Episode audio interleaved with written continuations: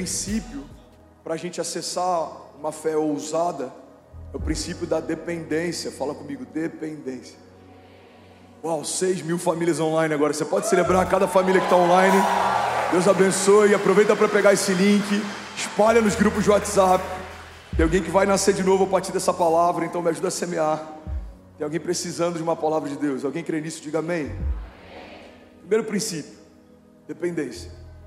Nada começa no reino de Deus sem que haja dependência de Deus. Nada se sustenta no reino de Deus sem que haja uma dependência de Deus. A gente pode começar na força do nosso braço, mas existe um, um ponto sensível quando a gente quer que Deus respalde aquilo que a gente começa.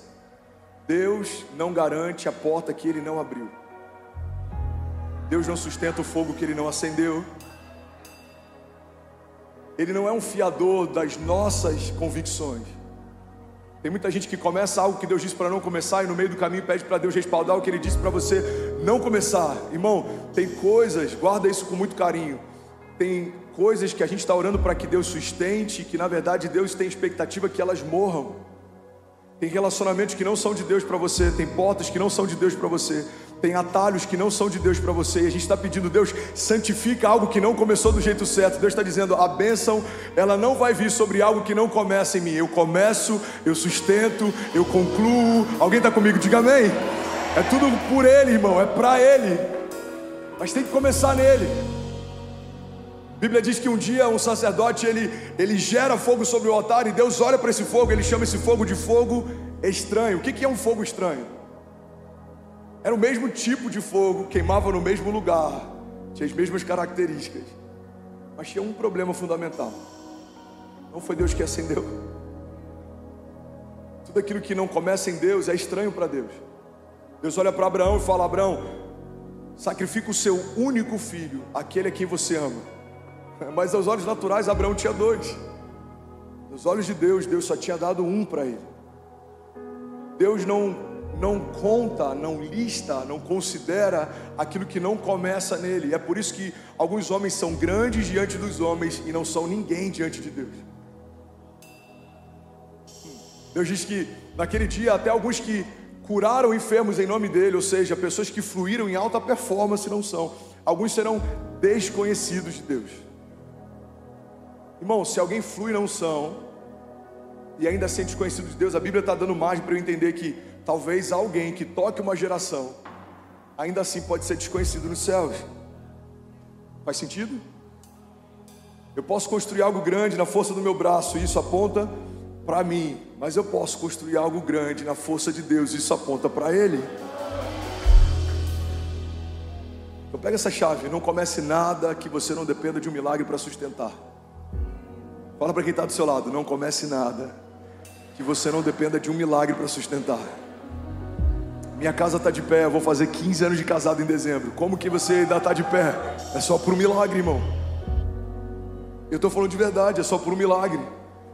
No primeiro ano a gente só não se divorciou pela graça e por temor.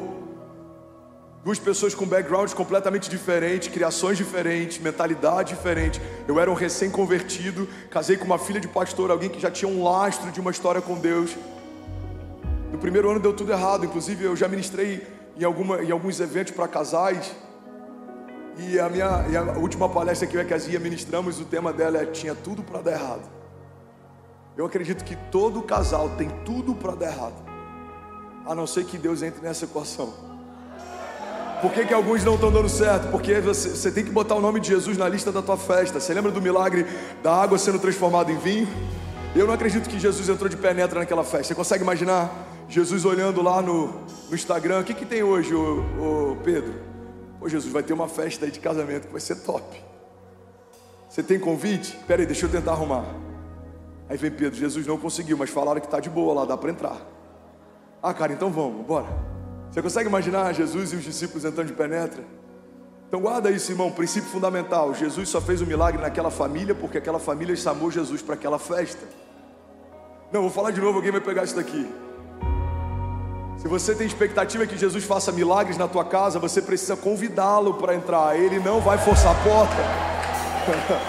Ele não vai pedir para entrar. Não vai, ele não vai penetrar. Não, não, não, não, não.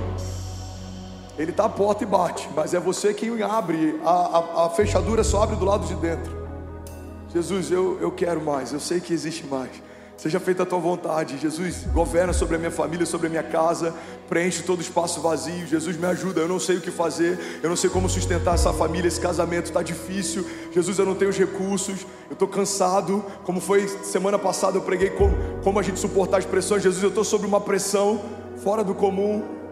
Jesus está na tua casa. Jesus está no teu casamento. Vai ficar tudo bem. Você pode declarar isso? Diga: Jesus está na minha família. Vai ficar tudo bem. Princípio fundamental para uma fé usada: dependência. Sabe por que eu quero começar por dependência? Pega isso aqui, irmão. Vocês estão recebendo? Porque muitas vezes a gente, quando fala sobre ousadia, a gente já quer começar a correr. Quando eu falo ousadia, primeiro, primeira coisa que você imagina é o que? Velocidade, é ímpeto, é, é aceleração, é vontade. Mas não tem nada pior do que um tolo motivado. Um tolo motivado chega mais rápido em lugar nenhum. Um tolo motivado ele se cansa e não conquista nada. Um tolo motivado ele se frustra com Deus, porque ele diz para Deus: Deus, eu estou aqui, eu estou suado, eu estou correndo, eu estou em movimento, eu estou me esforçando. Só que Deus está dizendo: você está numa esteira, você não está num caminho. Esteira gera cansaço, esteira gera esforço, mas não gera destino. Eu quero colocar você num caminho que quando você der um passo, eu vou te levar mais longe. Eu vou acelerar você, eu vou guiar você, eu vou sustentar você. Alguém comigo aqui, pelo amor de Deus. Então, falar sobre dependência, antes de falar sobre ousadia, é zelo. Porque nada do que a gente vai construir tem valor se não construirmos a partir da dependência. Dependemos de Deus para tudo. Se alguém acha que é independente, você não tem noção do quão perdido você está. Pastor, eu sou independente, eu nem conheço Deus direito, estou visitando essa igreja hoje. Irmão, se Deus tira o fôlego de vida que colocou em você, você desmonta. Se Deus remove o sopro, se Deus remove a vida, se Deus remove tudo que você tem, por mais que você não reconheça quem Ele é, Ele sabe quem você é, porque foi Ele quem te fez e pela misericórdia Ele tem sustentado você.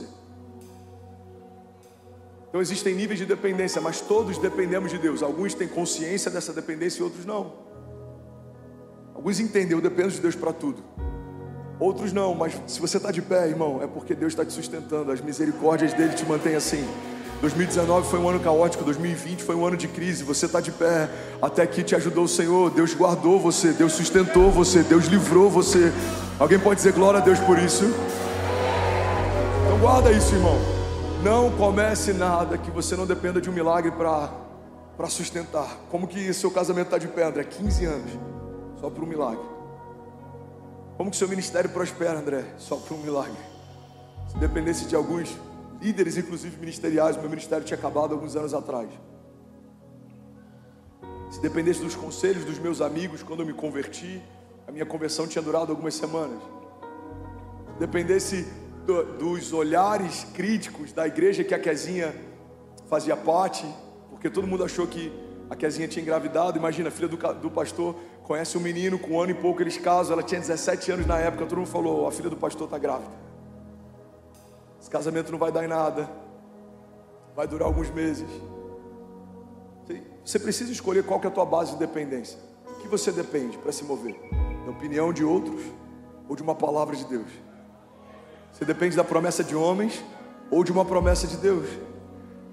Você depende de um tapinha nas costas de quem te cerca ou você depende de um empurrão de Deus? Quando a gente escolhe aquilo que a gente depende, a gente está definindo que tipo de história a gente vai construir. Homens que dependem de homens constroem uma história em que o teto está é, tá, tá ligado aos homens, aquilo que um homem é capaz de fazer, aquilo que um homem é capaz de construir. Mas homens que dependem de Deus constroem uma história na medida de Deus. Como que vai ser a tua história? Vai ser na medida de Deus. Quando que vai ser? Vai ser no tempo de Deus. Irmão, como que vai acontecer? Eu não sei, mas se Deus disse que vai acontecer, eu creio, já aconteceu.